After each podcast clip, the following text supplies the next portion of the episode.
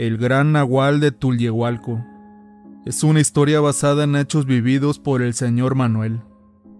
Durante muchos años trabajé de taxista en la Ciudad de México y área metropolitana, pero debido a este incidente que perturbó mi vida, dejé este noble llamado trabajo. Recuerdo que esa vez eran las 11 de la noche y estaba cenándome unos tacos con mis otros compañeros taxistas, cuando de pronto una familia me solicitó el servicio. Yo accedí. Total el último viaje y me a descansar, pensé. El padre de esa familia me pidió amablemente que los llevara a Tulyehualco, muy pegadito a Tláhuac y a los impresionantes cerros, donde se rumora que las brujas hacen su aquelarre desde épocas prehispánicas. El señor me dijo que me metiera por los Reyes La Paz, y rodeamos el cerro de Santa Catarina. Estaba muy oscuro, y para colmo ni la luna alumbraba. Tardamos aproximadamente algunos 40 minutos para llegar. Me pagó y solo me dijo, Te regresas igual, amigo, y que Dios te bendiga. Buenas noches. Igualmente le dije, Oiga, señor, ¿sabe qué? Ya me confundí para salir de este pueblo. Señor, no se marche, por favor. Ahora cómo me regreso, argumenté. El señor me dijo, Mira, está bien. Tome este camino, pero por lo que más quieras ya no subas a nadie más al taxi. Ponle seguro, y por tu madrecita no te pares, por más cosas raras y sin cordura que observes. Extrañado le dije que estaba bien, y me siguió señalando el camino que debía tomar. Yo imaginé que era una zona de asaltos, así que quería salir lo más rápido de ahí. Como estaba muy oscuro y no se veía nada, más que campos de maíz y sembradíos, procuraba no dañar el carro. Iba despacio. De reojo miro de pronto cómo las milpas se movían extrañamente. Volteo hacia atrás sin soltar el volante y no vi nada. Pero madre de Dios, al centrar al frente de nuevo la vista, vi algo parecido a un perro y tal vez cruza de un lobo, pero caminando sobre sus dos patas traseras y cargando a un cerdo en sus musculosos brazos. Esa bestia estaba caminando delante de mí. La misma buscaba algo en el piso. Al momento creo que no se percató de mi presencia, pero después giró su desgraciado rostro y me miró fijamente a los ojos. Ahí sentí como la sangre se me congelaba. Ese monstruo me lanzó su mirada de muerte, y en el instante abrió su mandíbula todo lo que daba y me mostraba sus potentes colmillos. Aceleré el auto y casi lo atropello. Esa cosa rugió muy molesta y corrió tras de mí, pero gracias a Dios no me alcanzó. Los segundos se me hacían horas y no lograba salir a carretera. Solo escuchaba cómo esa bestia se acercaba a mis espaldas y destrozaba los sembradíos de maíz a su paso. Gracias a Dios minutos después, encontré la carretera y pronto pude llegar a la base de taxis, donde mis compañeros ya me esperaban. Tenía la boca seca y no podía hablar. Estaba tan confundido. Ellos no me podían creer lo que había visto. Mejor me marché a dormir y a olvidar esa amarga experiencia. Al día siguiente, antes de la medianoche, me tocó hacer otro viaje pero hacia Avenida Tláhuac y la Nopalera. Cuando iba de regreso, un extraño y enorme hombre me hizo la parada.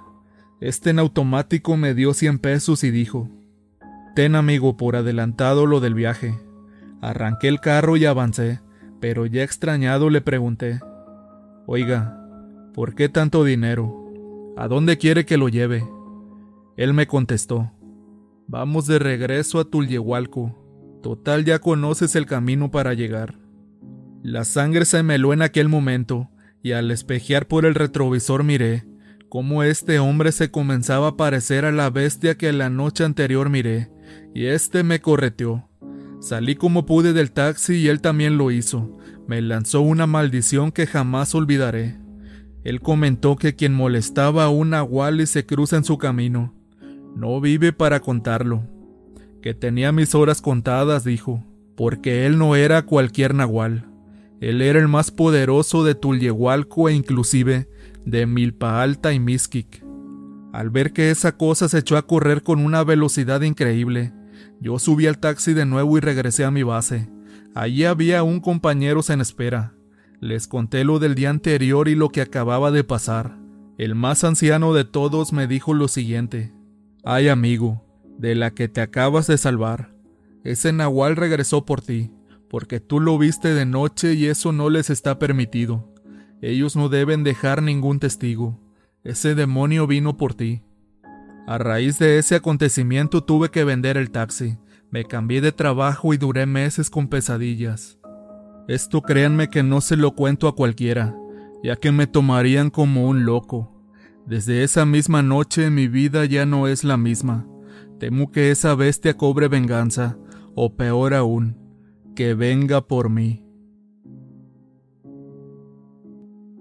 Durante toda mi vida yo había soñado con juntar dinero y poner mi propio negocio de luz y sonido. Gracias a Dios después de mucho esfuerzo, pasar hambres y penas aquel sueño se cumplía.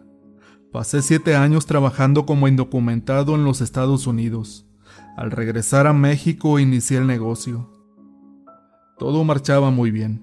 Me contrataban para eventos y fiestas muy buenas. Un día un primo que es vocalista y músico de una agrupación del estado de Hidalgo me invitó a un baile del carnaval que tenían para el segundo viernes del mes de marzo del año 2010. Esto allá en San Jerónimo, municipio de Tutotepec, estado de Hidalgo. Se llegó el día del baile. Renté mi equipo de sonido y esa noche salió todo muy bien. Tuvimos un lleno total, y me incluyo yo porque yo ecualicé el evento. Pero al estar guardando el equipo de sonido ya mencionado, se acercó un señor, de esos que casi no se ven en el pobre pueblo. Tenía apariencia de hacendado o ganadero, de muy buena posición económica. La verdad es que yo le di más importancia a lo que hacía en aquel momento y los dejé platicando, él junto a los demás del sonido. Junté mis cosas y regresé con mi familia a la Ciudad de México. Después de un tiempo le marqué a mi primo para ver cómo estaban y saber también cómo habían cerrado aquel baile del carnaval. Este se quedó en silencio por un minuto y dijo así, De eso mejor ni hablemos, por favor, cosa que me dejó muy pensativo. Segundos después de esto colgó. Esa misma tarde le marqué de nuevo. Ahora sí quiso hablar, pero lo que me contó resultó ser más de lo que yo me imaginaba. Comenzó así. ¿Recuerdas, primo, que ya casi para regresarte a la Ciudad de México, se acercó un señor a nosotros? Este tenía una apariencia muy extraña, de esos hombres que por aquí no los hay. Yo contesté que sí, que sí lo recordaba. Resulta que él nos contrató para la fiesta grande del último viernes del carnaval. Él dijo que le había gustado mucho el estilo de música que nosotros traíamos.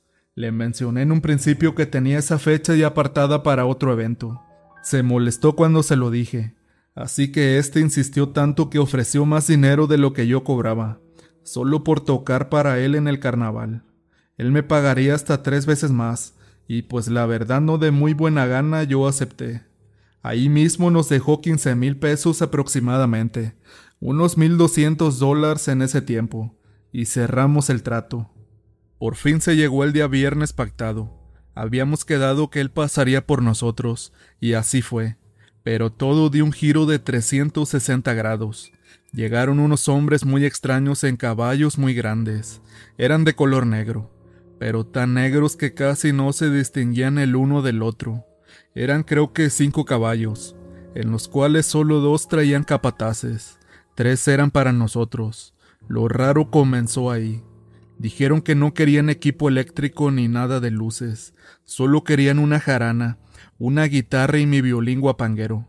Así que regresamos todo, y como pudimos nos montamos a esos caballos enormes. Avanzamos por más de tres horas, entre los montes y cerros muy oscuros ya para esa hora. Yo soy nacido aquí, primo, y te juro que era una zona tan obscura, seca y boscosa, la cual jamás habíamos visto, cosa demasiado extraña, ya que el pueblo es todo verde y aparte no vimos personas cerca, casas o algo familiar, solo perros aullando y a la vez corriendo desesperados. Algo que no dije antes es que estos caballos eran de ojos rojos y los capataces venían cubiertos con sus cobijas en plena primavera. Cuando les pregunté que por qué tan lejos y que a dónde estaba el señor que nos había contratado, estos no atendieron mi pregunta y mucho menos voltearon a vernos. Después de un buen rato por fin llegamos al rancho o hacienda, donde tocaríamos. Esta no se veía del todo lujosa o con materiales valiosos. Había un olor muy pestilente, como algún químico, algo que al final te diré que era.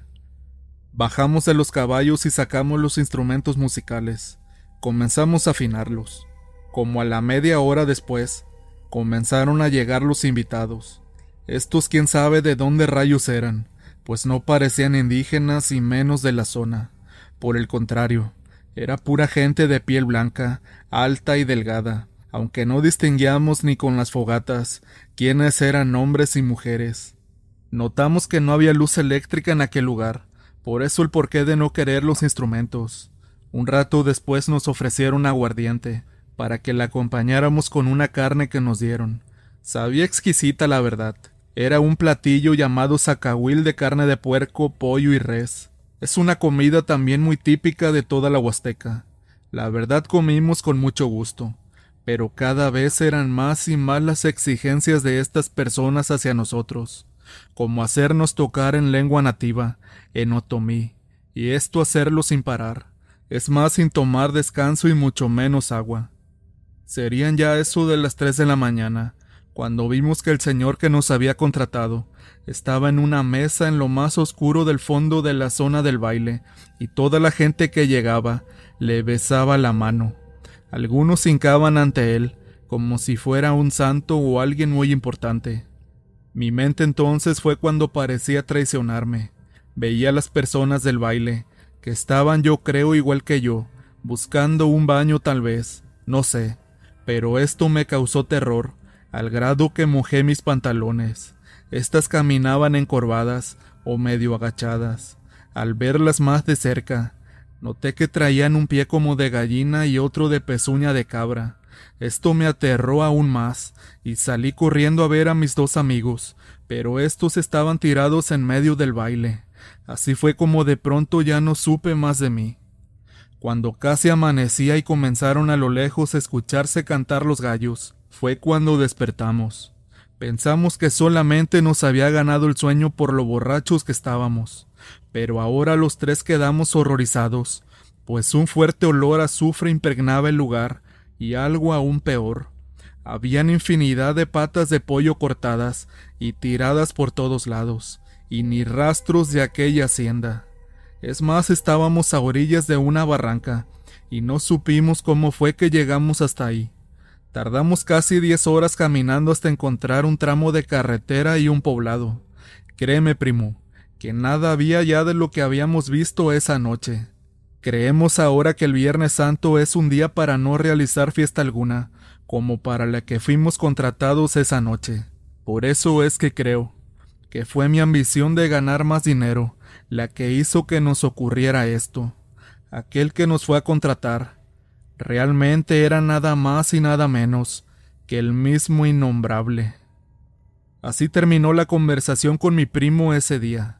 Impresionado por todo no pregunté nada más pues fue más de lo que había imaginado.